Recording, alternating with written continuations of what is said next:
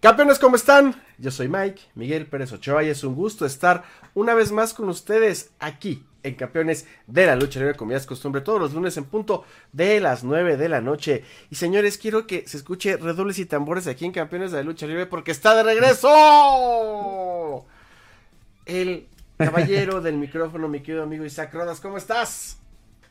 ¿Qué tal amigos? Muy bien, muy emocionados del regreso, del gran regreso. Por fin estamos una vez más aquí en este hermoso proyecto que se creó ya hace unos meses, que hemos tenido un buen de programas, un buen de personajes de la lucha libre y muy contento de estar una vez más aquí en Campeones de la Lucha Libre. Ya te extrañaba, Mike, eh, ver tu preciosa carita. Aunque nos vimos el fin de semana. Sí, nos vimos pero se rumora que la pasaste medio, medio ebrio, medio, medio no, que no, no, no, se te entendían las, las palabras y, Ahí fue el y decías que tú eras eh, el escorpión dorado te ponías la máscara y estabas narrando y bueno. No, no, ahí fue Caballero Enmascarado que, que Ah, el caballero, el caballero. Que, por supuesto apareció ahí en, en la narración que tuvimos del Royal Rumble. Rumble. Chequenla, por favor, estuvo tremenda, estuvo muy divertida. Claramente no estaba ebrio, estaba ebrio de lucha libre más bien, señores. Estabas muy contento, Mike.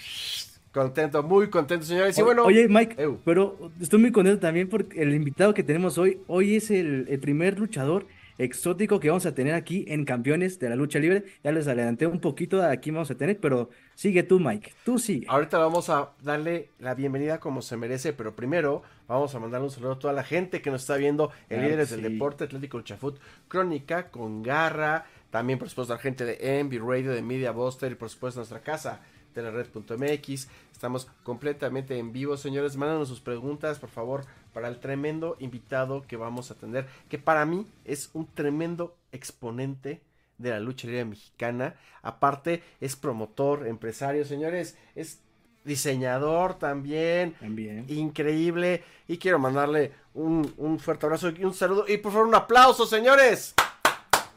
Para nuestro invitado. Con ustedes. Demasiado. Un aplauso, por favor, caray. Mi querido. ¡Uh! Mi querido, demasiado, muchas gracias por estar aquí en Campeones de la Lucha Libre. Es un gustazo tenerte aquí en los micrófonos de Campeones.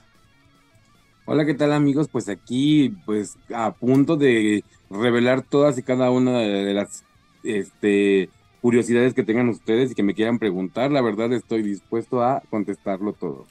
Conste ya dijo, ¿eh? Y, no- y- y el demasiado. Y fíjate que ese, ese es lo padre y lo que me gusta Quitar mucho de la lucha, sobre todo la lucha que, que, que hace demasiado. Eres un luchador muy recio. Creo que de, de la baraja de la lucha libre mexicana y sobre todo también eh, con la parte de los exóticos, eres un luchador recio que no se raja, que da con todo y, y- destacas porque no eres, el, no eres el estereotipo de luchador exótico y es algo que es increíble para el público y, y para este desarrollo de, de lucha libre, mi querido. Demasiado. ¿Qué te hace falta? Luchador, promotor, diseñador. ¿Qué le hace falta al demasiado hacer en el mundo de la lucha libre? Pues, ay, de- el éxito. Pero, pero, pero sí es bien exitoso. O sea, has tenido. No, ¿sabes qué falta? Sa- ¿Sabes qué? Siento que sí me falta un poco, este, Es más, hasta en Netflix ha No. salido. la inter- la internacionalización, pero hacia los Estados Unidos, porque ya tuve la oportunidad de luchar en Europa, entonces ahora ya voy por los Estados Unidos. Por cierto, promotores, ya tengo visa de trabajo. Aprovechando, aprovechando. ¿Te gustaría estar en alguna empresa de Estados Unidos o como independiente? Mm, Pues mira, yo soy de la idea de que lo que venga es bueno, entonces pues lo, si se da algo, pues está chido, pero si no, ¿qué crees que me gustaría recorrer todas las empresas independientes que hay en Estados Unidos? Que se dan recio allá en Estados Unidos también, en las independientes. Hemos visto varios clips, ¿no? Sí, no, de hecho creo que las mejores luchas últimamente se han dado en la- en- justamente en las promociones independientes de, pues de, del wrestling y de la lucha libre que hay allá. Son como universidades, ¿no? Lugares pequeños de gimnasios, así chiquitos, pero la gente es también apasionada, también ha estado eh, máscara, máscaras, mascarita sagrada, el original, el torito. es- la verdad creo que ha sido buena, buena, Eh, buena parte del también. wrestling también. Bandido, este, Rey Horus, Flamita, o sea, ha habido muchos exponentes en empresas, en CCW, por ejemplo, eh, en GCW también. Este, ha habido mucho, mucho exponente mexicano que, que están en esas promotoras, que, que, no son chicas, yo no diría chicas, son, sí son independientes, pero sí tienen un cierto peso, digo, a lo mejor no es del tamaño de un Impact Wrestling, no es del tamaño de un AW, un WWE, pero tienen un buen peso y, y buen renombre, ¿no? Fíjate que a mí sí, hay una que en especial que sí me gustaría ir, que yo quisiera estar ahí. ¿Quién? ¿Con quién? Es Lucha Baboom. Ok, ¿por qué? El concepto de Lucha Baboom me encanta, me, me gusta cómo es como, como esta onda mexicana, pero adaptada hacia el público estadounidense, me encanta. No sé si alguna vez han escuchado hablar ustedes de Lucha Baboom, pero a mí se me hace un gran espectáculo. Y, y fíjate que es lo, lo, padre y lo interesante de la lucha libre, y creo que por ahí parece que... Y ahorita por favor acláranos, por favor, me quedo demasiado. La lucha libre, exacto, el espectáculo, las luces, los colores, toda esta parte de la ilusión, es creo que lo que llama mucho, mucho la atención, es muy característica, en este caso la lucha libre mexicana. Digo, ignoro, y, ya nos dejaste una gran tarea a toda la gente de campeones para meternos a investigar esta promotora, pero creo que esa es la, parte bonita y la parte que llama la atención. Y, en algunas y, en algunos eh, sectores y territorios independientes en Estados Unidos, en Europa también lo llegan a hacer. Manejan este, este, tipo de magia, ¿no? Esta distinción.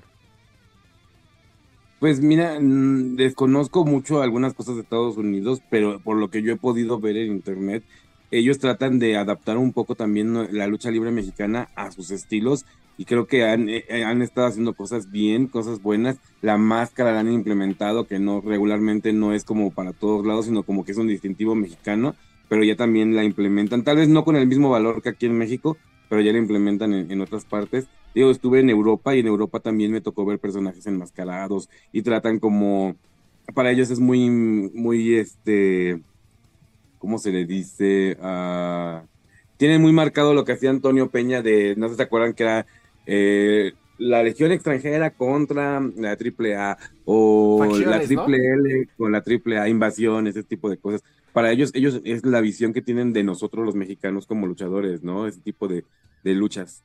Claro, es que de otra manera, o sea, sí, la AAA en los noventas marcó mucho eh, el, la forma de hacer lucha libre en México.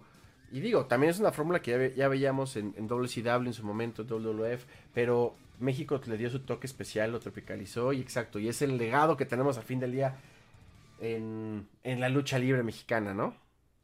Sí, no, y además es la historia que Triple A nos cuenta cada año, cada año nos cuenta la misma historia.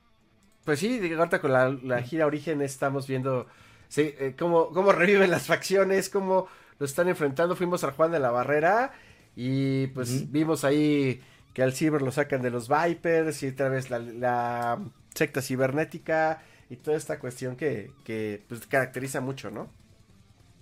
Sí, no, fíjate que a mí me gusta mucho esta, la del, la, la, bueno, las funciones retro de AAA. Creo que mmm, AAA hicieron cambios muy drásticos muy rápido y no sé, creo que tenían que haber hecho como más pausado todo para que pudiera haber sido dado el cambio. Y bueno, ahorita creo que retomaron el camino que tenían antes de, de pues, las facciones de antes para ya ahora sí enfrentarlas con las de ahorita y poco a poco hacer este cambio este generacional, ¿no? Sí, por supuesto. Eh, demasiado, ya cambiando un poquito de tema, perdón. Oye, este, ¿cómo, cómo fue que te empezó a gustar la lucha libre? Que, que ya también hemos escuchado algunas entrevistas que fuiste de casualidad y que por alguien te llamó la atención y, y pues tú te quedaste mejor, eh, mejor tú que la otra persona, pero también nos gustaría que nos contaras aquí en Campeones cómo fue esa experiencia. Pues es que sí, yo llegué por alguien que me gustaba y ese alguien pues no aguantó el entrenamiento, la verdad, y se fue a las pocas semanas, yo creo que duró como tres semanas y se fue y ya pues ya me, me quedé yo ahí, pero yo me quedé porque justamente, para los que no sepan, pues yo soy taekwondoín y aparte pues, estuve en Kung Fu, entonces se me facilitaba mucho rodadas y cosas ahí caídas. Entonces, cuando se va él, pues ya dije, ah, pues ya me quedo yo y, y, lo disfruté mucho, la verdad, este, porque al principio lo hacía como motivado por él, pero ya después de las madrizas que me daban, lo hacía motivado más por, por el hecho de, de demostrar, ¿no? Que, que sí se puede, que sí puedo, y que a mí una preferencia no me, no me define como luchador. Sí, porque es, importante, ¿no? De cómo, o es curioso más bien cómo, cómo tú no ibas a nada y tú te quedaste y se te facilitó más y pues poco a poco fuiste creciendo. ¿Tus maestros quiénes fueron y, y cómo es que es el entrenar, por ejemplo, en, el- en un consejo a entrenar en una, en, los independientes, por ejemplo? Fíjate que cuando yo llegué, cuando yo estaba en Veracruz, yo estuve con el doctor Diabólico. Él fue mi primer mentor, la persona que me enseñó las bases de la lucha libre. Y ya cuando tomé la decisión de decir, ¿saben qué? Ya, ya di todo lo que tenía que dar en el estado. Ahora sí voy a, voy a llegar a la Ciudad de México, pues llegué a entrenar directo con Marcela. Marcela y este y Rey Mercurio, ellos me entrenaron en, un inicio. Con ellos iba. De vez en cuando iba yo con el profe Skyde, que también es de los mejores maestros que hay, yo creo que a nivel mundial. Y después también fui con otro de los mejores maestros que hay actualmente, que es este, el profesor Arturo Beristain. Con él me, me seguí preparando una temporada. Nada más que por la pandemia, pues se tuvo que abandonar un poco la idea de entrenar todavía con él. Eh, Con él entrenaba en la Arena México. Y ya ahorita, pues estamos en un grupo donde estamos entrenando libremente todos. Ok. ¿Y actualmente vi- vives acá en la Ciudad de México? Sí, de hecho ya cumplí 10 años. Bueno, voy a cumplir 10 años este año en la, en la Ciudad de México. Y por cierto, también quiero invitarlos porque en mayo yo voy a hacer mis 15 años de luchador. Entonces, pues, quiero invitarlos también a eso, ¿no? Porque yo lo quiero hacer con chambelanes y todo. Muy bien. Pues adelante, mira, mira que Mike es súper chambelán, ¿eh? Ah, sí, Yo, yo, yo Sí, le entro, yo le entro sin bailador tema, y ¿eh? todo. con la cargada y todo. Ustedes díganme, ustedes díganme, estoy dispuesto. Antes de seguir, quiero mandar un saludo rápido a toda la gente que está viendo campeones de la lucha libre, como mi querido amigo Mario G. Cocoletzi, por supuesto a Erlina Guillermina Beltrán, muchas gracias, a Mariel CT, que está viendo campeones de la lucha libre, también por aquí tenemos a mi querido amigo Kevin, que estuvo de productor el fin de semana, Uh. mi querido Kevin, también a la campeona Kenia, que también estoy aquí en la transmisión, a Yelder Gutiérrez, a Freddy del Valle, también que estuvo los comentarios, y a Zaragoza Hernández. Eh, dice Zaragoza Hernández, éxito lo tienes con la afición, saludos a todos. Ay, muchas gracias. Fíjate que yo, yo a veces siento que no soy un personaje tan comercial. Yo, soy- yo soy como las películas. Hay películas que son comerciales y, y hay películas que son como de nicho. Y hay veces que yo me siento como de estos luchadores como de nicho, ¿no? Que tenemos nuestro fandom, pero que no es tan grande. Pero tengo una buena cantidad de, de seguidores que la verdad yo les agradezco mucho a todos ellos. Porque de momento hay veces que he visto, por ejemplo, en grupos o en páginas que ponen, comenta el nombre de tu luchador favorito si quieres que, si crees que te puede mandar un saludo. Entonces Ah, sí, hay claro. gente que me etiqueta y ya, pues, ya llego y, ay, hola, gracias, y saludos. No, y aparte gana seguidores, eso también es bueno. Sí, no, pues al final de cuentas, pues ahorita en este mundo donde estamos de en redes De sociales, la verdad tener seguidores es lo, lo importante, o sea, porque también tener seguidores hasta te abre puertas, ¿no? En, en algunos casos. Claro. Oye, Sí, mi, mi querido, bueno, por favor, Isaac, te interrumpí. No, no, no, adelante, adelante, adelante. Bueno, mi querido Dema, de alguna otra manera, ok, te subes al ring, sigues con tu carrera de luchador y te enmascaras. Pero después, lo grande y lo fuerte es que tú solito dices, adiós máscara. Ahora sí fuera máscara. Máscara. ¿Qué fue lo que te llevó a tomar esa decisión? Porque generalmente el luchador mexicano la pierde en una apuesta y tú solito, solito cambiaste el personaje, solito te la quitaste. ¿Qué fue lo que te llevó a esta decisión? Pues fíjate que ah, sufría como que acoso de un compañero en el sentido de que él, no sé por qué se enfrascó en que quería a fuerzas que él y yo lucháramos en un máscara contra máscara, pero que pues prácticamente yo me dejara ganar. Y, ya, o sea, yo le dije, no, espera, pues digo, yo llevo muy poco tiempo de luchador. Yo llevaba un año y medio de haber debutado. Digo, no tengo la experiencia ni para un mano a mano, ni para una lucha de, campeonato, y muchísimo menos una lucha de, pues de, apuestas, ¿no? Entonces, este, le digo, pues, yo me quiero seguir preparando y así. Y esta persona se enfrascó tanto que fue una cosa, un acoso que, que una vez me, mandó a golpear, cosillas así que yo dije, ay, no, la verdad, creo que mi máscara me está dando mucho problema y un día decidí quitármela. Y ahí se acabaron los problemas. Se acaban los problemas, pero no te dolió. ¿Qué crees que la aceptación de la gente fue mucho mayor? Entonces, pues, ah, les voy a platicar algo, la verdad. Hace como, ¿qué será? Yo creo como unos 16 años, 17. No sé si alguna vez ustedes lo llegaron a ver, un documental que se llamaba A dos de tres caídas. Sí, sí, sí. O dos de tres caídas. No me acuerdo, la verdad no me acuerdo bien el nombre, pero algo así era, que era de un español. Ok. Y en ese, en ese documental yo me acuerdo que entrevistaban al negro Casas y el negro Casas comentaba que a él le gustaba que él como no lucha con la máscara, él puede salir a la calle y la gente lo saluda y la gente es muy amable con él porque saben quién es y la gente le pide fotos. Entonces yo dije, ah, yo quiero vivir algún día esa experiencia que el La negro fama. Casas. Ajá, pues de hecho, pues, o sea, muchos de nosotros, la verdad, y tal vez se va a oír un poco feo, pero buscamos la atención que no teníamos en nuestras casas o, con- o, o en algún otro lado, ¿no? Que buscábamos atención y no lo pudimos lograr y, y creo que la lucha libre nos ha, ha dado esa pauta, ¿no? Y luego abren podcast, ya sabes, ¿no? Y tienen así cada lunes invitados. Por... Ay, sí, no. También, también. No, pero es que yo creo que todos necesitamos atención de cierta manera, ¿no? Porque al final de cuentas nosotros siempre tenemos, este, o la mayoría crecemos con nuestros papás y nuestros papás pues al final tienen que trabajar por, por mantenernos, ¿no? Entonces no tenemos la atención que nosotros quisiéramos y creo que esa atención nos la da el público, en el caso de ustedes hasta los seguidores, ¿no? La gente que los escucha, que los ve y que les retroalimenta lo que están haciendo ustedes. Entonces, este... se oye feo, pero de cierta manera sí, Pero la lucha verdad. libre nos ayuda a tapar vacíos.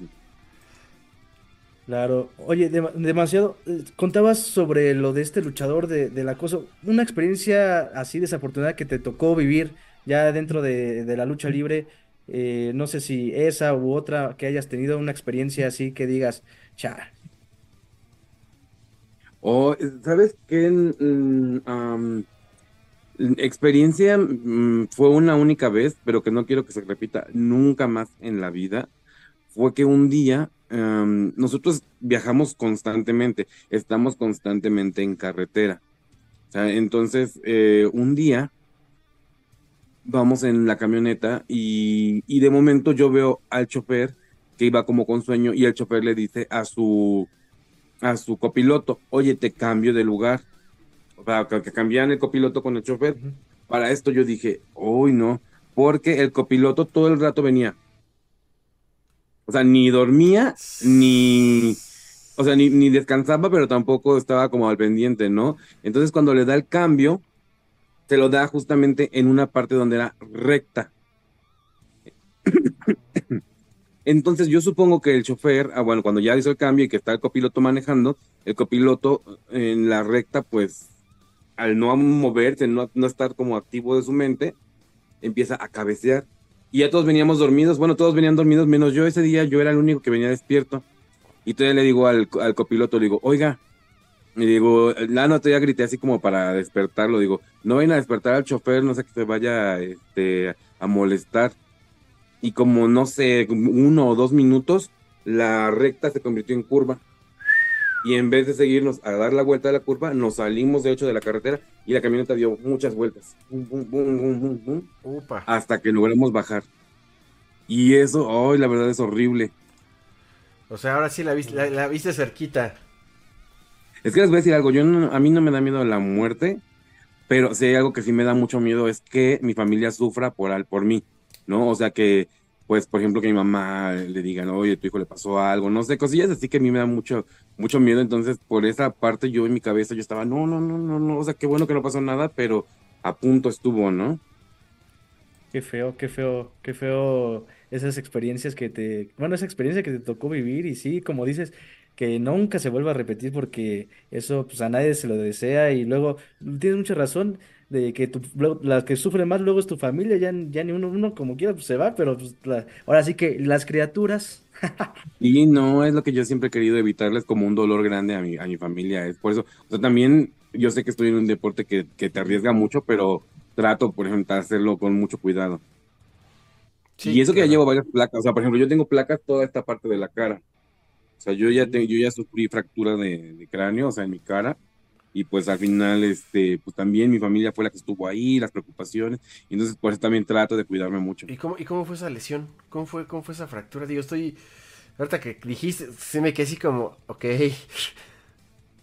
Bueno, pues un compañero, mi propio compañero, ni siquiera era el, mi contrario, un compañero inexperto, o sea, un compañero que no tenía buena preparación como luchador, uh, nos, nos caen en tijeras dos compañeros, uno a mí y otro a él al mismo tiempo, y se supone que, pues, este, cuando, cuando uno sale como luchador preparado, cuando ya te sacaban de tijeras, tú obviamente buscas no lastimarte, entonces buscas caer, pero de manera recta. Entonces yo caigo así, pero él cae así. Entonces sus talones me fracturan toda la cara. Pero yo lo único que alcanzo a hacer es como apretar los ojos y no me toca la retina. No me tocó el ojo, no me tocó nada. O sea, mi, el, hecho de que haya hecho yo presión con mis ojos hizo como una especie de almohadilla o no sé. Entonces que mi ojo se me fue para adentro y me lo tuvieron que reacomodar, sacármelo. Me tuvieron que poner placas entre la nariz y el ojo y abajo del ojo. O sea, yo tengo placas alrededor de todo esto. Ah, pero por dentro. Ok, ok. Y este, y pues así fue. O sea, por eso también cuídense, o sea, yo siento como luchador hay que cuidarnos con quién subimos tanto de parejas como en contra. O sea, tratar de no subir con gente tan inexperta. No, fíjate que ni, se te nota, ¿eh? O sea, si tú me dices. Ah, bueno, pero ahorita porque tengo toda la, tengo la luz de arriba hacia abajo. Pero de frente tengo mi ojo. Mi ojo es más chico, este es más chico ah, que el otro, pero no se distingue mucho, pero sí. Oye, y la recuperación, me imagino, dolorosa, mucho tiempo. Mira, lo más horrible fueron las medicinas. O sea, porque no me dolió. Es más, no me dolía para nada. No, no sentía yo dolor. Ok. Yo, de hecho, yo no sabía que estaba fracturado, sino que yo, yo tenía mi ojo así, pero estaba todo hinchado. Entonces yo suponía que mi ojo estaba así porque estaba por el golpe que estaba todo aquí hinchado. Hasta que se fue desinflamando y vi que tenía bifocalidad, que quiere decir que yo veía, por ejemplo, aquí estoy viendo mi teléfono y veía un teléfono aquí arriba y otro aquí abajo, o volteaba para acá, yo tenía un cuadro en la pared justamente, y ese cuadro lo veía de un lado y lo veía del otro, o sea, veía dos veces el mismo cuadro. Entonces fue cuando me espanté y ya fue cuando tuve que ir al doctor y me dijeron que tenía fractura. Y este, pues la recuperación no fue tanto, me sabe lo que me dolía más y yo lloraba, pero lloraba como no tienes idea. El hecho de no poder entrenar. Yo iba a la Arena México a ver al profe Beristain a ver cómo entrenaban y los veía y me salía a las gradas de la Arena México y me sentaba a llorar porque yo ya quería estar entrenando. Y de los seis meses que me iba a aventar de recuperación, me aventé nada más tres porque no pude aguantar la, las ganas de, regresar a entrenar. El doctor sí me dijo, si lo vas a hacer, hazlo con mucho cuidado. Ok. imagino que traías careta, traías ciertas protecciones faciales. Nada, Nada. y para colmo, el día que el día que regreso a entrenar en una cazadora, un compañero, las cazadoras, estábamos practicando cazadoras, entonces las cazadoras es que bajas, subes y con tu mano derecha atrapas el brazo del compañero y lo sacas. Y este compañero se le ocurre eh, bajar, subir y tratar de agarrarme con esta mano, mi mano, entonces da toda la vuelta completa y me da un codazo exactamente a centímetros o sea, yo tengo mis placas a partir de aquí y él me dio por aquí. O sea, estuvo a punto de pegarme en las placas. Y sí, obviamente le rementé de su madre a mi compañero. Para, para que la gente diga que la lucha libre es falsa, para que la gente diga que, que, no, que no es de verdad y no se pegan y así.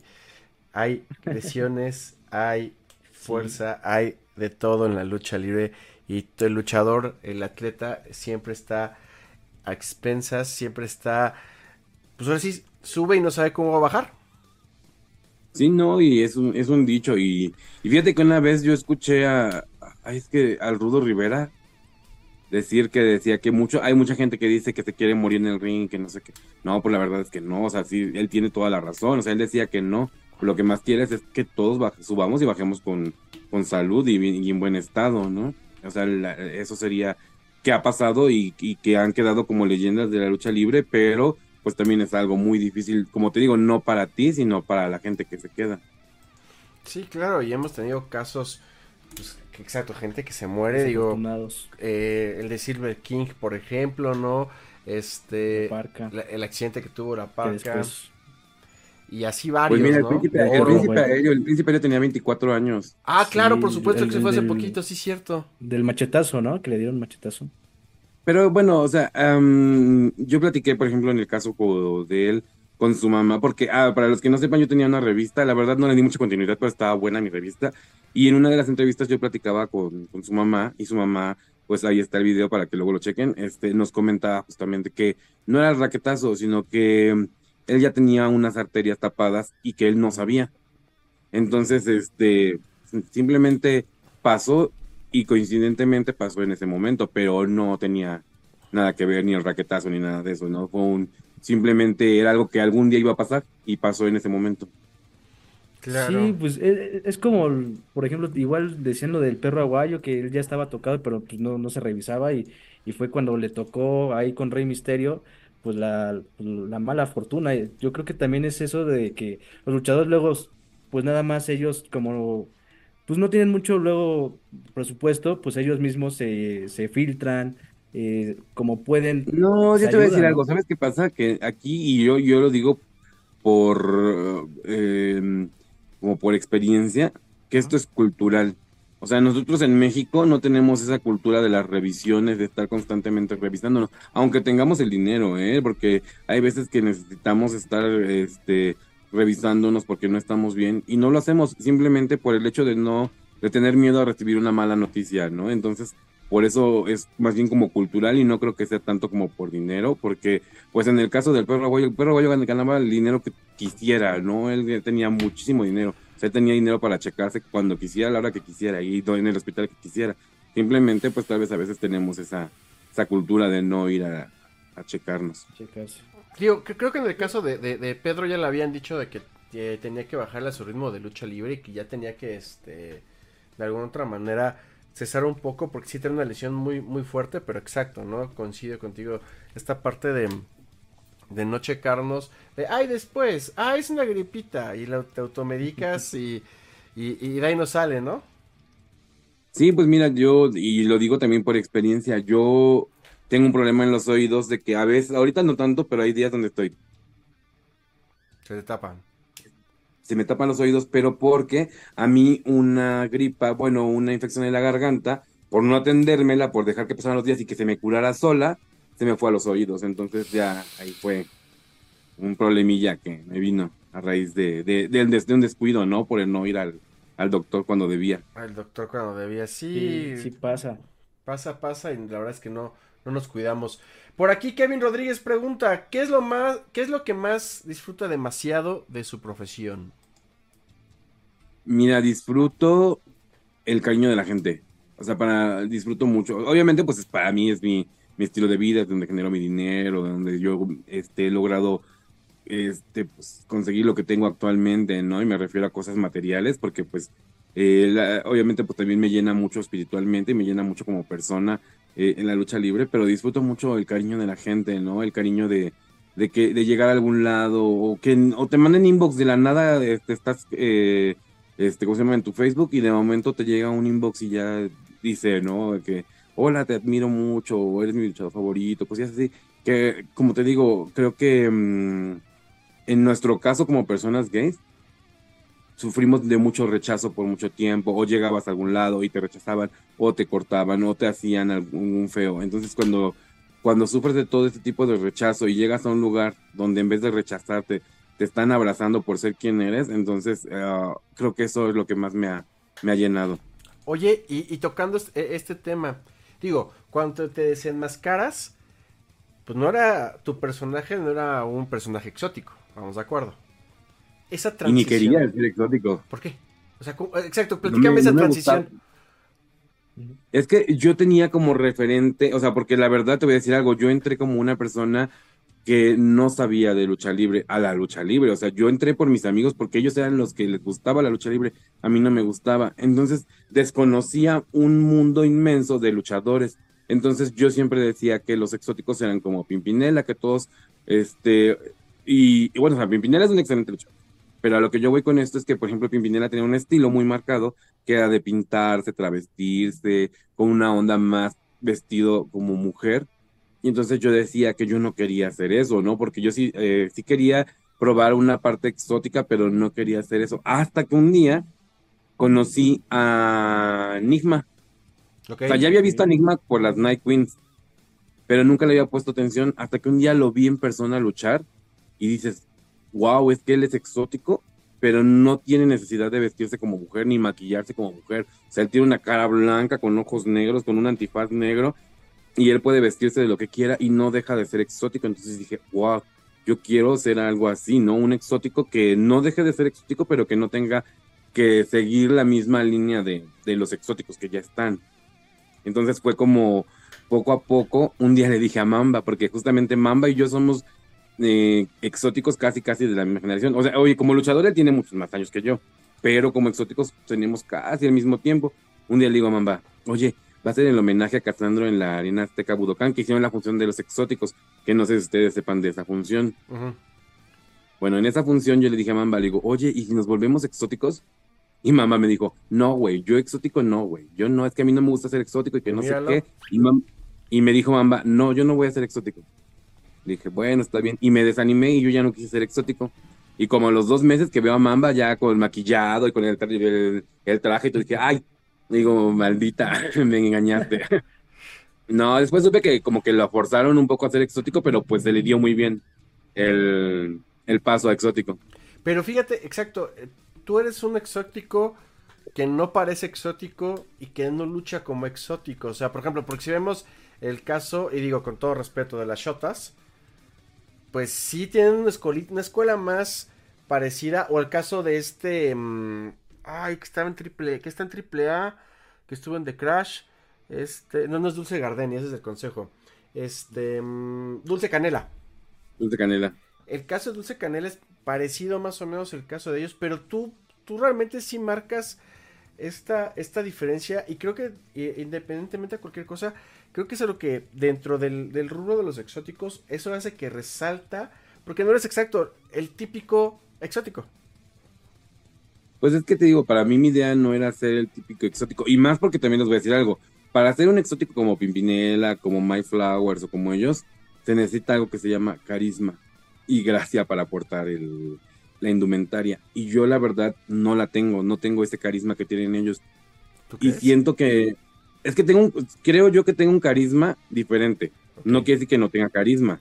Simplemente tengo como que diferente a, ellos. Ellos tienen como esa chispa, este fogosidad de andar acá y, y, beso y esto y lo otro. Y a mí sí me gusta también dar beso y todo. Pero siento que de estoy como un poco no tan guapachoso. Ok. Rápidamente aquí nos dice Zaragoza Hernández, el respeto te lo ganas arriba del ring, no importa la ideología o preferencia y demasiado, y demasiado se lo ha ganado. ¿Y qué crees que sí, eh? Porque cuando yo comenzaba yo me acuerdo que... No, no, porque la, no te voy a decir que hubo mucha discriminación porque la verdad no la hubo, pero sí hubo dos, tres personas que hicieron comentarios que no tenían que haber hecho, ¿no? Entonces, ¿Quiénes, este... No, bueno, compañeros de allá de Jalapa. Y cuando yo en Jalapa, ah, y, justamente en Jalapa, un día un compañero sí me dijo así como de, profe, yo no paso con él, páseme con otro. Entonces así fue como de, uy. Y el comentario que me hicieron todos los demás fue, si el domingo no te lo madreas, te madreamos nosotros a ti. Y fue, pues, de que el domingo pues tuve que dar una madriza. Pero eso también me ayudó a ganarme el respeto de este compañero. Claro, de alguna otra manera marcaste, marcaste, ¿eh? Marcaste quién eras. Marcaste.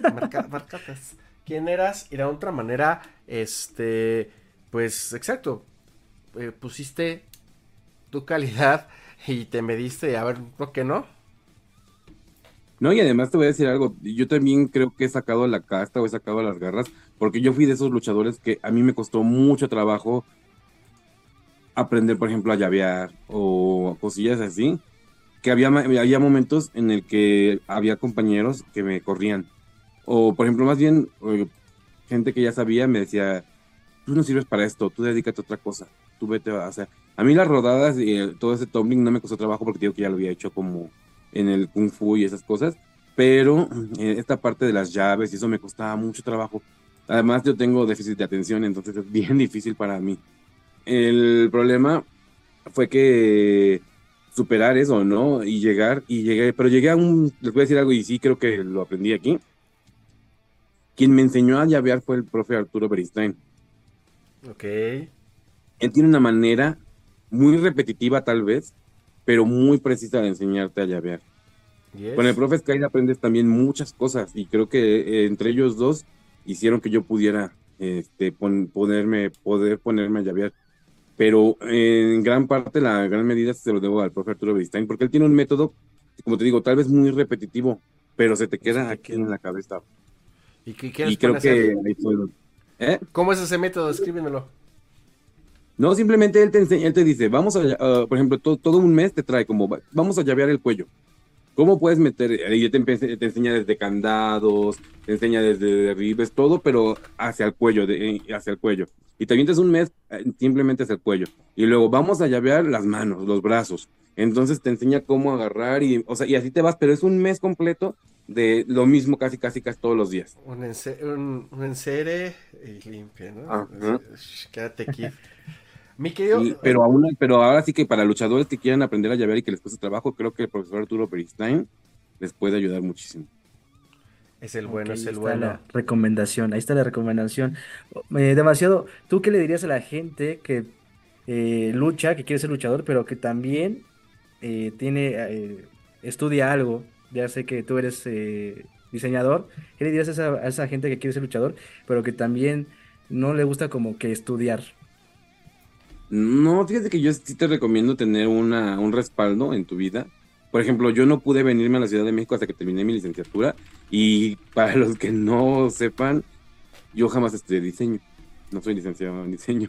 O sea, Ah, soy muy buen diseñador porque la verdad, y yo eso sí me lo reconozco, soy de los que diseña la gran cantidad, la, una- un gran porcentaje de los carteles de lucha libre a nivel nacional. Y en algunos casos hasta a nivel internacional, porque he llegado a diseñar para Estados Unidos y Puerto Rico, pero nunca estudié diseño. Yo estudié la licenciatura en educación deportiva y preparación física. Entonces yo soy preparador físico. Em, pero sí creo que es necesario, uno, no tanto porque la vayas a ejercer o no, al final de cuentas eso ya va a depender de ti, pero creo que mm, el saber te abre muchas puertas, ¿no? Y, y saber, eh, me refiero a cultura general, historia, todo, todo lo que te puedan enseñar en la escuela creo que te sirve y creo que te da, abre la mente a un mejor mundo, ¿no? Entonces, creo que el hecho de haber estudiado a mí me, me abrió la, mi mente a muchas posibilidades y creo que eh, les recomiendo a todos que una licenciatura, una carrera técnica, lo que sea, estudienlo, o sea, pero no dejen de prepararse. En esta vida lo que necesitamos es preparación. Exacto, Claro, pero exacto. eh, com- comentabas que tú querías estudiar diseño, ¿no? Pero que por la herencia te, te, pu- te pusieron eso, ¿no? De lo que Sí, estudiaste. justamente, mira, yo, yo mi idea siempre ha sido, o sea, porque yo desde, desde hace muchos años, yo creo que desde que tenía como 16 años, 17, yo quería am, diseñar, o sea, ya, ya con la idea de hacer cosas en diseño, pero como no tenía el dinero suficiente, pues le empecé yo moviendo al Photoshop, porque las, las escuelas de diseño, una buena escuela de diseño es cara, o sea, porque hay muchas escuelas donde te dicen que te enseñan diseño y entonces te enseñan lo más básico y la verdad, pues no me servía, ¿no? Entonces, eh, um, mis papás son maestros y en aquel momento, no sé si ahora todavía se pueda, se podían heredar las plazas, entonces eh, tenía que yo estudiar algo equivalente a, a lo que ellos tenían para poder este, heredar sus plazas, pero este, al final sí estudié para el preparador físico que me daba la oportunidad de ser este maestro de educación física, pero ¿qué crees que cuando terminé la universidad sí tomé la decisión de no quiero ejercer, no quiero ser maestro, no quiero encerrarme toda una vida en una institución. Me cagan los niños. Quiero. Así, de hecho, sí. Bueno, no me, no me cagan eh, de que vaya a ver las funciones, pero de tener que cuidarlos, la verdad, ahorita les platico algo, pero este, fue muy difícil para mí. Pero justamente, este, como se llama, nunca quise ejercer, yo quería vivir mi vida, o sea, quería vivir esto de la lucha libre. Y si me iba mal, pues regresarme como perro, como perro con la cola entre las patas, pero este, que nadie me contara cómo era, que yo saber y vivirlo. Claro. Sí, de alguna otra manera. Bueno, a ver, cuéntanos lo que nos ibas a platicar Ajá, de lo los niños. Sí, sí, sí. Ah, es que un día, haciendo prácticas, me mandan a un kinder en, en las prácticas que tenía yo que hacer. Y que justamente este, en estas prácticas, la maestra siempre tiene que estar sí o sí con el educador físico. O sea, cuando un maestro de educación física está en su clase, tiene que estar forzosamente la maestra. No se puede despegar. Y justamente ese día, en mi práctica, mi primer práctica fue en un jardín de niños, y la maestra se va. luego? Entonces me deja con los niños, pero era un grupo donde había una niña que estaba en silla de ruedas. Estaba un niño que tenía problemas de comportamiento porque no se podía relacionar con los demás. Y había otro niño con autismo. Mm. Entonces, la niña empieza a decirme, maestro, tengo muchas ganas de ir al baño. Y no sé si sepan, pero yo como maestro hombre no puedo acompañar a una alumna niña al baño. Tiene que ser la maestra la que, la que vaya con ella. Entonces yo así de, espérenme, voy por la maestra. Y en eso cuando me volteo, el niño que tenía problemas de actitud ya se estaba peleando a golpes con otros niños. Entonces, como, espérate niño, que no sé qué. Y entonces abren la puerta de la, entrada y el niño con autismo se va corriendo y se sale del jardín de niños. Entonces era, yo quería llorar porque no sabía si acá, acá o acá. Y la maestra platicando este, con las otras maestras en, en la cafetería. Esa Entonces, pues, no, bueno, yo ese día yo quería llorar, o sea, yo estaba a punto de llorar ahí en el jardín de niños. Todos te juntó, oye. Sí, no, y para colmo el grupo más difícil. No, no, no. Y luego tu primera práctica. Mi primera, práctica. Y, fíjate que, hasta eso, el, estaba el maestro de educación física como observándome. Pero eh, eh, él, como ha de ver, yo creo que me dio mi, mi ¿cómo se llama? Tu bautizo. Tu bienvenida. Novatada, o no sé cómo decirlo, y hazle como puedas. Y yo lo veía y el maestro nada más me, nada me hacía.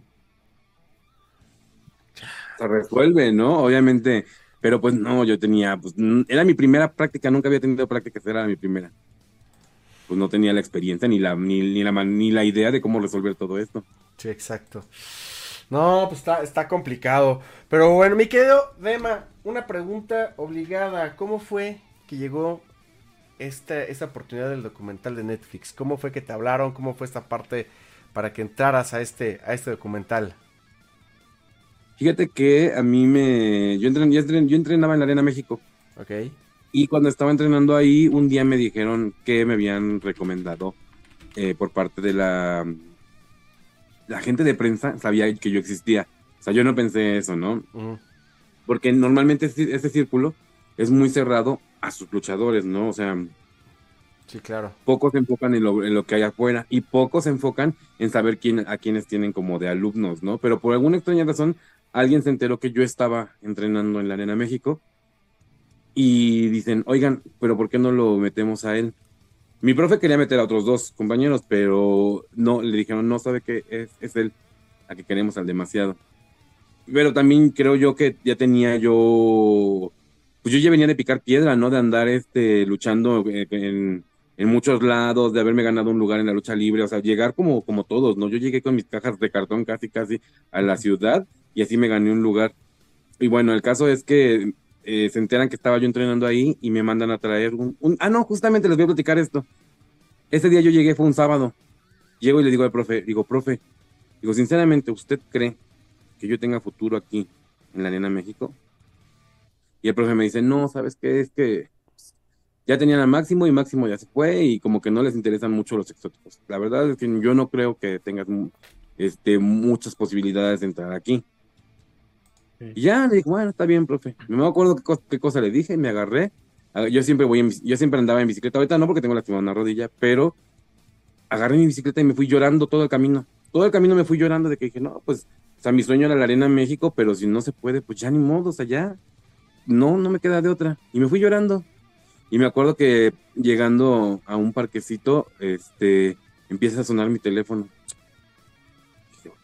Y no, un número desconocido, contesté y me dijo este que era Gala Lutero, este, que es hija de, actualmente la persona que lleva la Arena México, me dice que pues si quería participar en un yo entendí que era un reality show, que me iba a estar en una cámara conmigo y que me iban a grabar para Canal 22. Yo dije, ah, pues está bien, o sea, sí, lo acepto, porque pues yo sabía que era para Canal 22 y que era un reality show.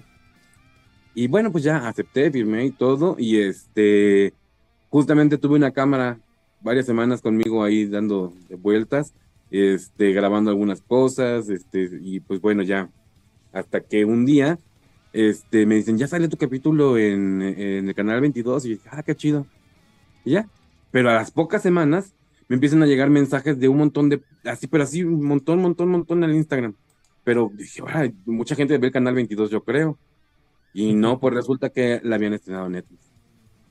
Pero así fue muy rápido, o sea, así como salió en Canal 22, luego, luego, a las pocas semanas salió en Netflix. Pues sí, y la verdad creo que fue un buen escaparate para ti, ¿no?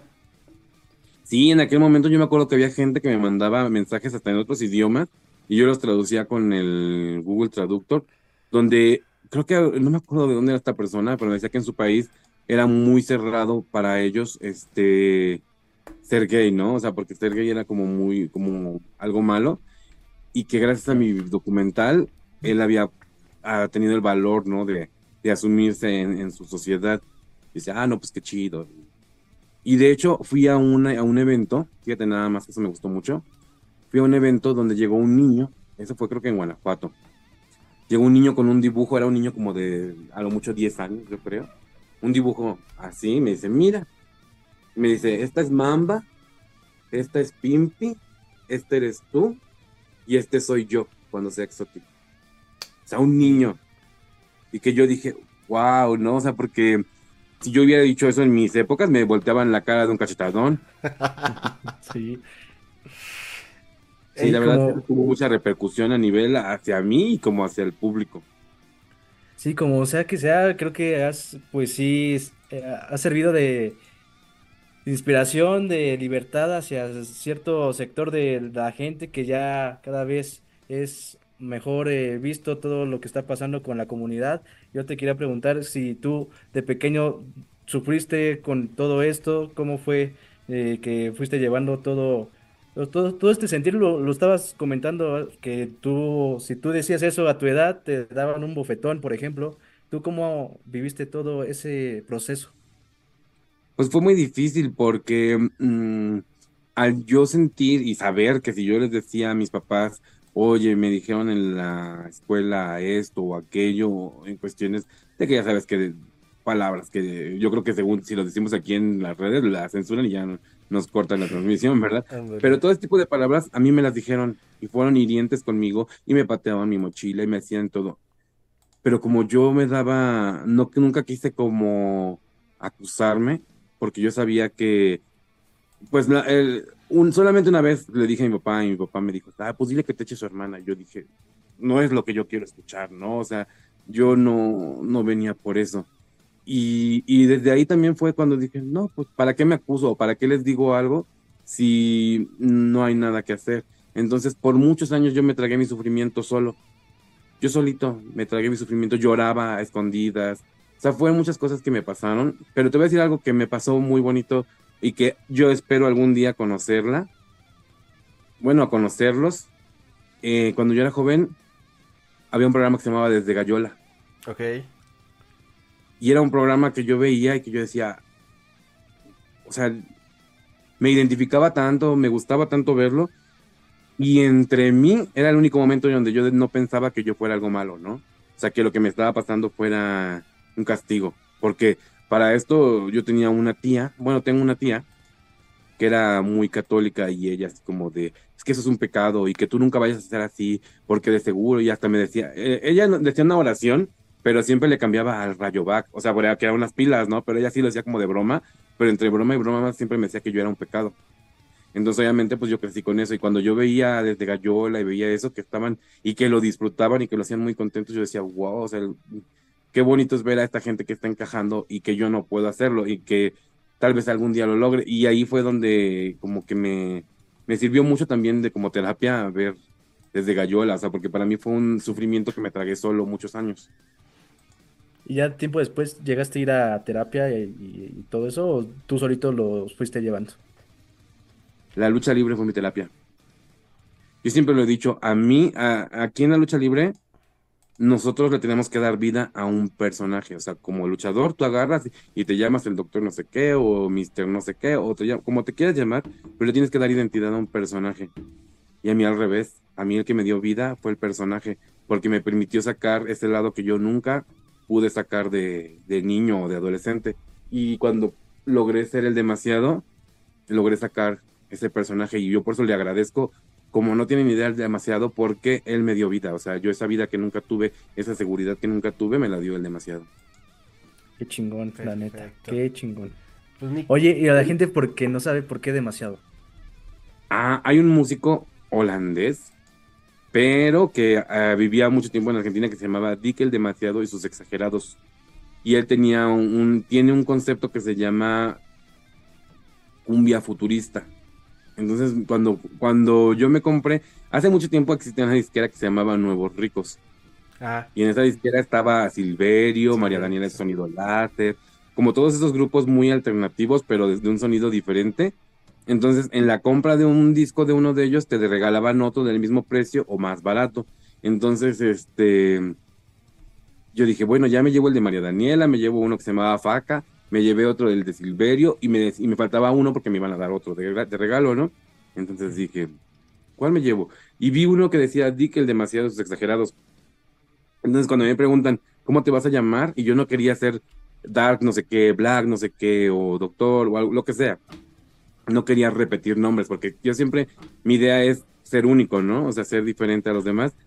Y fue como, a ver, ¿quién se llama demasiado? O sea, qué nombre tan raro, porque para mí demasiado era una palabra, no era un apodo ni era ni un nombre. claro. Y ya fue cuando, cuando me dijeron, entonces, ¿cómo te vas a llamar? Digo, el demasiado. Pues obviamente ahí vino la burla, ¿no? De los compañeros. Ay, no mames, se van a burlar de ti. Si de por sí la gente se burla de ti, ahora más se van a burlar y que no sé qué. Digo, pues me vale, o sea, yo quiero llamarme así. Y mira. Y aquí mira, sigo, aquí sí. años. Sí, oye, y hablar- la verdad es que sí es algo. Pues sí, destacas y destacas tremendamente, mi querido demasiado Isaac. De- demasiado aquí, Zaragoza, que es súper fan tuyo, dice, manda saludos a la afición, en especial a mí. Zaragoza, una, una, ¿cómo se llama? Ah, espérate, ahí te va. Saludos otra vez. otra Venga, tres, No, no, dos. no, es que ya es una, una especial, pero no, es un beso muy especial para ti, mm, donde te lo quieras acomodar. Ah, Eso. Ahí está, está su saludo a Zaragoza Hernández. También saludos a Kevin Castillo, a Mayrani Rúa, que también nunca se pierde ningún programa. Dice, gran programa siempre. Y a toda la gente que nos está viendo por todas las páginas en Facebook. Hermanas, muchas, muchas gracias. Muchas gracias. Pues, mi querido Dema, antes de terminar, digo, nos hace falta y estaría bien a ver si este en unos mesitos más te tenemos aquí de regreso para que nos platiques de mi sagrada lucha libre. Que nos platiques cómo surge, cómo nace, cómo, cómo, cómo pasas de luchador a promotor. Y nos platiques también anécdotas de, de mi sagrada. Pero sabemos que tienes próxima fecha. Y el 24 de febrero tenemos nuestro torneo de dúo sagrado y este es un torneo de parejas, así que vayan porque la verdad son muchas parejas las que van a estar eh, luchando por, por tener el título del dúo sagrado, entonces vayan, no se van a arrepentir, es una gran función la que vamos a tener y hay mucho talento. Y también, pues no se pierdan también las redes sociales de mi Sagrada Lucha Libre, que les platico rápidamente. Cuando yo ya quería dejar la lucha libre, decidí hacer un proyecto y pues nació mi Sagrada Lucha Libre. Y entonces, pues ya después en una segunda parte les contaré toda la historia. Sí, para que nos platiques cómo nace. Y también tienes personajes dentro de mi Sagrada Lucha Libre, que creo que le imprimes esta parte de los colores, esta parte de, de- de tener cosas diferentes, ¿no? Dentro de, y le imprimes tanto en la, en la función como también con los luchadores que participan dentro de, ¿no? Pues yo siempre he dicho que lo importante en la lucha libre es algo que se llama identidad y que es algo que tal vez no en todos lados haya y que creo que en mi Sagrada Lucha Libre traté de, de tener y creo que la, la mayoría de los luchadores tienen como esta parte de, de identidad que, que en algunos otros lados tal vez falte. Pero pues bueno, estoy tratando de justamente hacer, hacer eso, ¿no? Algo diferente, un proyecto colorido, un proyecto con este, mm, personajes que van desde los oscuros hasta personajes que son directamente para niños, ¿no? Entonces hay de todo, tenemos una diversidad, tenemos personajes gays, lesbianas, travestis, transexuales, tenemos todo la- el bagaje LGBT y tenemos todo tipo de luchadores rudos, técnicos aéreos, este, arras de lona, clásicos, tenemos todo. Perfecto. Bien. ¿Y dónde, dónde va a ser la función? ¿En, en qué parte? Ah, ok, miren, la función es este, cerca del Metro Aculco, a tres cuadras, se llama Bodega Don Chulo, ahí pueden ir. Y recuerden, se llama Bodega Don Chulo, 24 de febrero, recuerden, eh, el torneo de dúo sagrado. Yo no participaré, pero estaré como hosteando el evento. Bien, entonces ahí tomándote la foto, la firma, los que se quieran acercar, ¿no? Y hasta conduciendo el evento, anunciando y todo. Eso. Pues mira, si, si, quieres, eh, por ahí dicen que no narramos tan gacho, ¿eh? Aquí el señor Isaac y yo. Nada más un- una No, No, charlita. pues están no, completamente invitados, ¿eh? Están invitados a, a asistir, a disfrutar también del dúo sagrado. Si les queda cerca el Metro Aculco, vayan. Sea, Aquí, aquí. De hecho, sí, a mí sí Perfecto. me queda un poquito más cerca que el señor Rodas, pero por ahí andaremos, mi querido Dema. Eh, Vientos. ¿Dónde podemos comprar los productos oficiales del Demasiado? Igual eh, eh, vayan a mi Instagram y manden mensaje como arroba uy demasiado. Y les digo que a mi Instagram porque luego en Facebook este, me, me contactan, pero cuando no los tengo agregados como amigos me- se van al spam y luego no me doy cuenta hasta muchas semanas después. Pero mejor por Instagram les sugiero que me manden mensaje y por ahí vemos este, lo que haya en el momento. Ahorita tengo unas playeras, entonces igual son edición especial porque son este demasiado contra las mujeres vampiro. Ok, Oh, estará interesante, estará interesante. Ya saben, señores, búsquenlo en Instagram como uy 3U Y demasiado, señores. Sí. Perfecto. Pues, eh, mi querido Dema, gracias por estar aquí en Campeones de la Lucha Libre. Ya tenemos pendiente una segunda parte para que nos platiques qué onda con mi sagrada lucha libre. Y un último mensaje que quieras darle a la afición. Este, no tomen agua directo de la llave.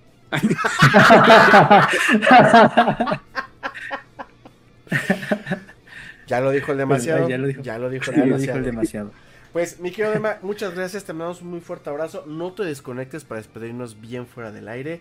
Gracias por estar aquí en Campeones de la Lucha Libre. Y no es cierto, ¿eh? en mi mensaje sean felices todos. Bien. Y coman frutas y verduras, sería el cuau también. Perfecto, señores. Pues mi querido Isaac, gracias por estar otra vez aquí en Campeones. Ya no te desaparezcas, muchacho. Qué bueno que regresaste a tu casa. Digo, te vimos desde el sábado en la narración, pero gracias, ya no te desaparezcas. No, estamos haciendo, bueno, estamos ahí tomando unos problemas personales, pero ya estamos re- de regreso y muy, muy contento de verdad todavía estar aquí en el programa que también me llena mucho de energía y de felicidad y como dice el demasiado, me hace feliz. Entonces, pues muchas gracias también a la gente que nos está viendo en todas las redes sociales y que nos vio. Yo soy Isaac Rodas, me pueden seguir en todas las páginas, en todas las redes sociales como Isaac-Rodas B y pues ahí estamos a la orden para el desorden. Eso. Oye, mi querido Isaac Rodas, aquí vamos a tener el próximo lunes en Campeones de la Lucha Libre. Vamos, vamos a tener a nada más y nada menos que a Joe Líder. Así que no se lo pueden perder el próximo lunes en punto de las 9 de la noche. Ya lo saben, campeones de la lucha libre. Perfecto, señores, pues yo soy Mike, me pueden seguir en todas las redes sociales como Mike Pérez Ochoa. Y ya saben, en mente y corazón, check it out. Nos vemos el próximo lunes, señores, aquí en Campeones de la Lucha Libre. Pórtense bien, cuídense. Mañana es mejor. ¿Ah, sí? No, es mejor hoy. Ay, bye.